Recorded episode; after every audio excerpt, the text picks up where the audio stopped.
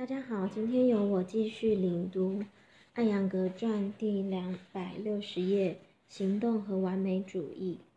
每个周六，无论天气如何，如果你想找到一个乘坐从普纳开往孟买的德甘皇后号早班火车的人，那个人一定是势力 BKS 艾扬格。他在孟买的课程安排在周六下午和周日早上。他会在周日下午乘坐曼马德快车返回普纳。那是一段极为沉闷而漫长的旅程。旅途的疲劳和教授两节相对紧凑的课程的相的辛苦相比，不相上下。但他心意已决，不容动摇。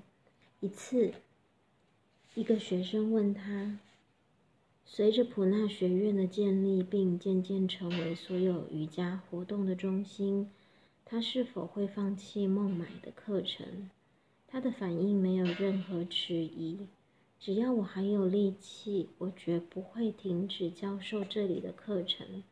我爱孟买的学生们，很多人已经沉静地跟随我习练多年了。”尽管来回的路程并不轻松，但是我非常喜爱见到这儿的学生，而他进来的时间安排尤其紧张。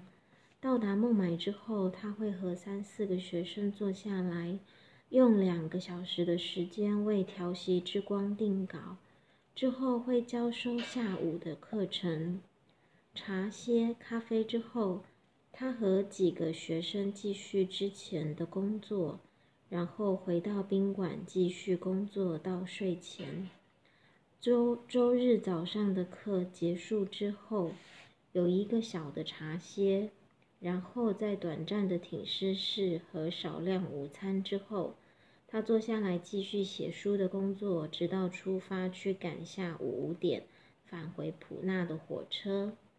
他是一个一旦下定决心就绝不改变初衷的人。Guru B.K.S. 艾扬格在瑜伽和生活中的成功秘诀何在呢？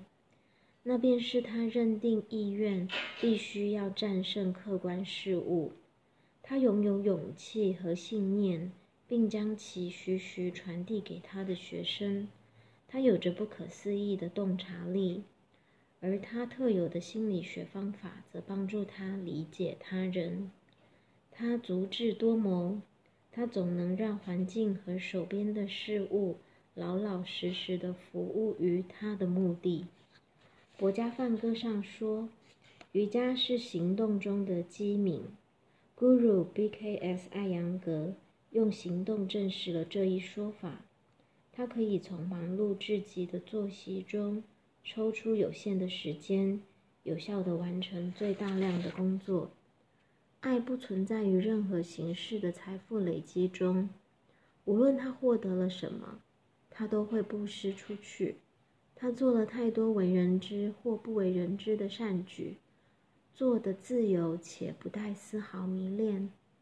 然而这些，然而所有这些善举中最值得一提的，便是他将知识传递给所有前来求知的人。如此按照此种标准来衡量，那么你恐怕找不到比 Guru 更慷慨的人了。据白净侍者奥义书所言，瑜伽习练的最初期的果实，便是健康、极少的排泄物、轻盈的身体、愉悦的味道和贪欲的净除。所有这些特质都能在 Guru 身上找到。瑜伽是均衡，它能让人的头脑保持在平衡状态中，那就意味着要去规范身体、智慧、头脑、情感和意愿。平稳的灵魂让人们得以清静地观察生活中所有的方方面面。常年的瑜伽纪律让 Guru 具足了勇气和坚韧。博加梵歌告诉我们：有生就有死，有死就有重生。因此，人们不应该为不可避免的事而悲伤。这一教导融入了咕噜的血液中，使他勇敢地面对家人的离世。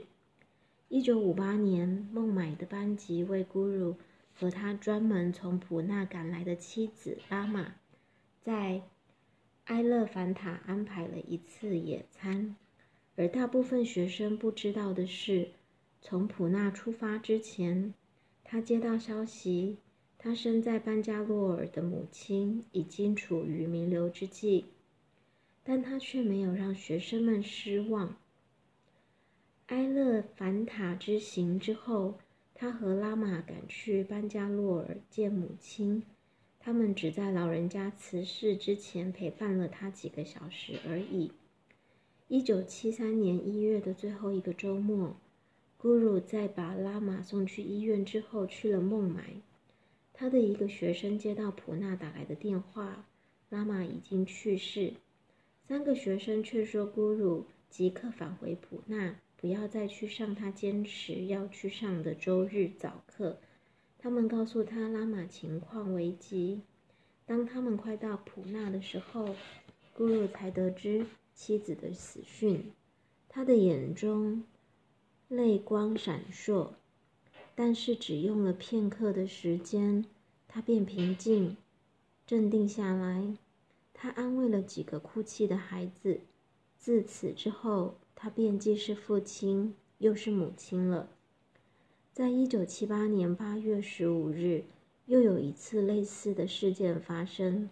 那一次正赶上孟买和普纳的学生在学院聚会，一位从孟买赶来的专业摄影师要为大家照相，用来制作计划中的宣传册。时间安排得很是紧凑。活动完成之后。他坚持要大家喝点饮料，并且留下来午餐。当孟买的学生准备离开的时候，他向一位高级学员提起当天凌晨他接到一个电话，电话中得知他生在班加罗尔的哥哥去世了。自那之后，全家人谁也没能再入睡。之所以要守着这个秘密。全是因为不想给从百忙中抽出时间，又从孟买专程赶来的专业级摄影师和为此次活动专程从孟买赶来普纳的学生们造成不便。整个活动结束之后，他才赶去班加罗尔。突然接到哥哥的死讯，却要继续手头的工作，需要怎样的勇气、坚韧和镇定？尽管失去了至亲的人，咕噜依然保持镇定，还周详地考虑他人。这让他的孩子们和学生们上了一节终身难忘的课。咕噜身体上的勇气还伴随着平衡和均衡感。他曾经在《Life》杂志的摄像师面前，在纽约一座摩天大楼的楼顶边缘处做头倒立。还有一次，他在加州的优胜美地山谷，在一座附近瀑布的水雾中做头倒立。一九七三年访问马哈巴斯尔马哈巴斯瓦尔的时候，他在凯特峰的山脊上做了肩倒，做了头倒立。还有其他高难平衡体式，比如舞王式和孔雀式。整个过程中风力很强，而且他的身后就是四千英尺高的陡峭悬崖。在课堂中，他是一位纪律严明的老师。一个人如果不能承受他强而有力的教学，恐怕不能接受他为老师。但是如果一旦认定他是你的上司，那么除了用速度和沉静心来学习外，便别无他法了。当他遇到挑战的时候，其勇气会得到极致的发挥。当身患某种寻遍名医却不得而治的疾病的病人找到他的时候，他的最佳状态随之而出。大师会尽会倾尽其生命之血，教导治愈他的学生。他的给予，就算学生。尽其想象也难以偿还。一旦一心一旦一个心意严肃的学生真正进入这一体系，他便会一生探索其中。多少次我们心中升起这样的疑问：我们为什么要费尽心力进行如此辛苦的训练？这一训练系统究竟带来和哪些好处？这些问题可以由跟随他习练的学生们回答。首先，这个学生的耐受力会增加。收获信心，获得更强的专注力，他的思维会更加清晰，能学会快速有效地完成工作。他会表现得更加平静和镇定，更坚韧的神经使他能够更好地面对生活中的挑战。如果因为自己意愿软弱而难以成就，那么大师的强大意愿会帮他完成所愿。孤入的生活法则是积极的，他不能容忍消极或失败主义者的心态。孤入的平衡和均衡感使其动作举止优雅异常，这就引发了体育和艺术界对瑜伽的浓厚兴趣。他教授过世界知名的艺术家和运动员，而他们又都因为瑜伽习练。而在各自的领域里有了更出色的表现。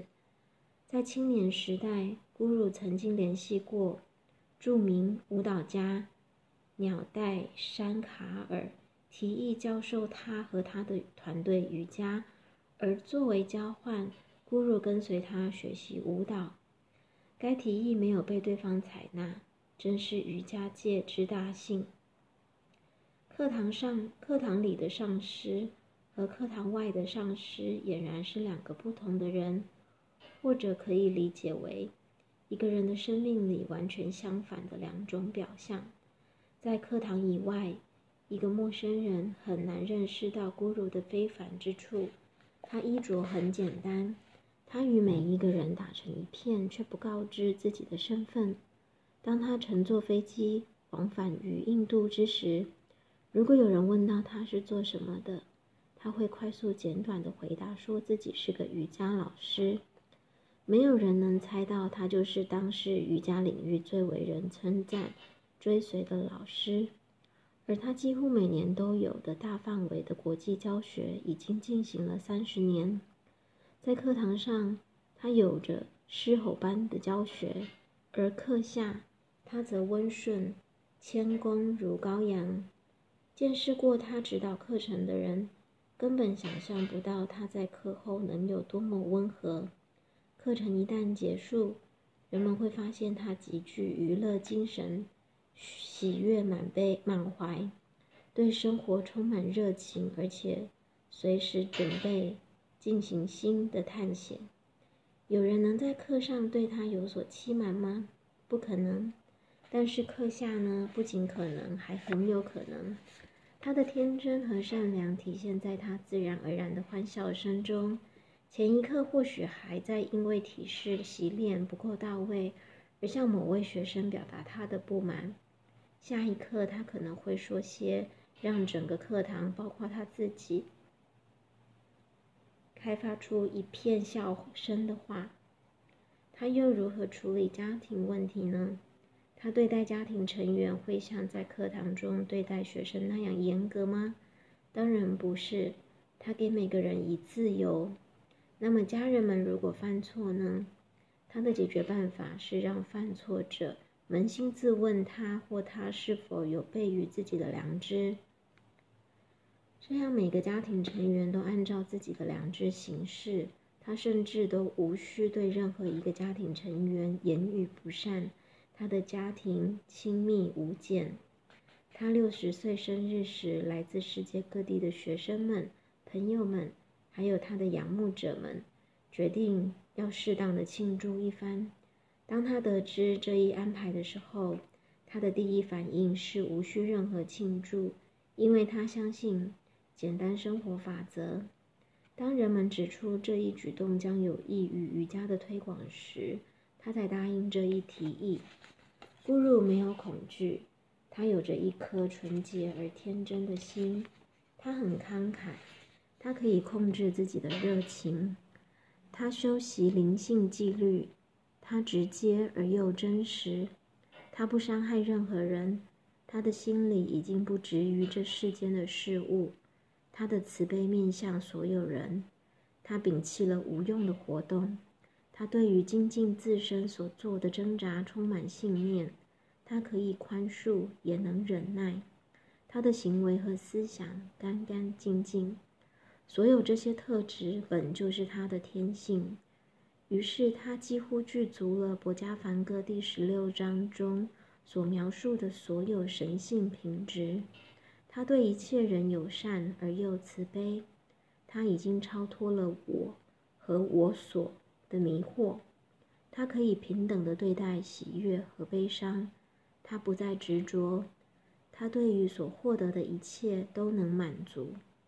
他是一位如上所述的虔诚信徒。他让神欢喜。考虑到他一生中缤纷各异的种方方面面，我们真的可以如此说：一个人身上怎会体现出如此多的差异面？那简直就是全人类的缩影。谢谢各位今天的聆听。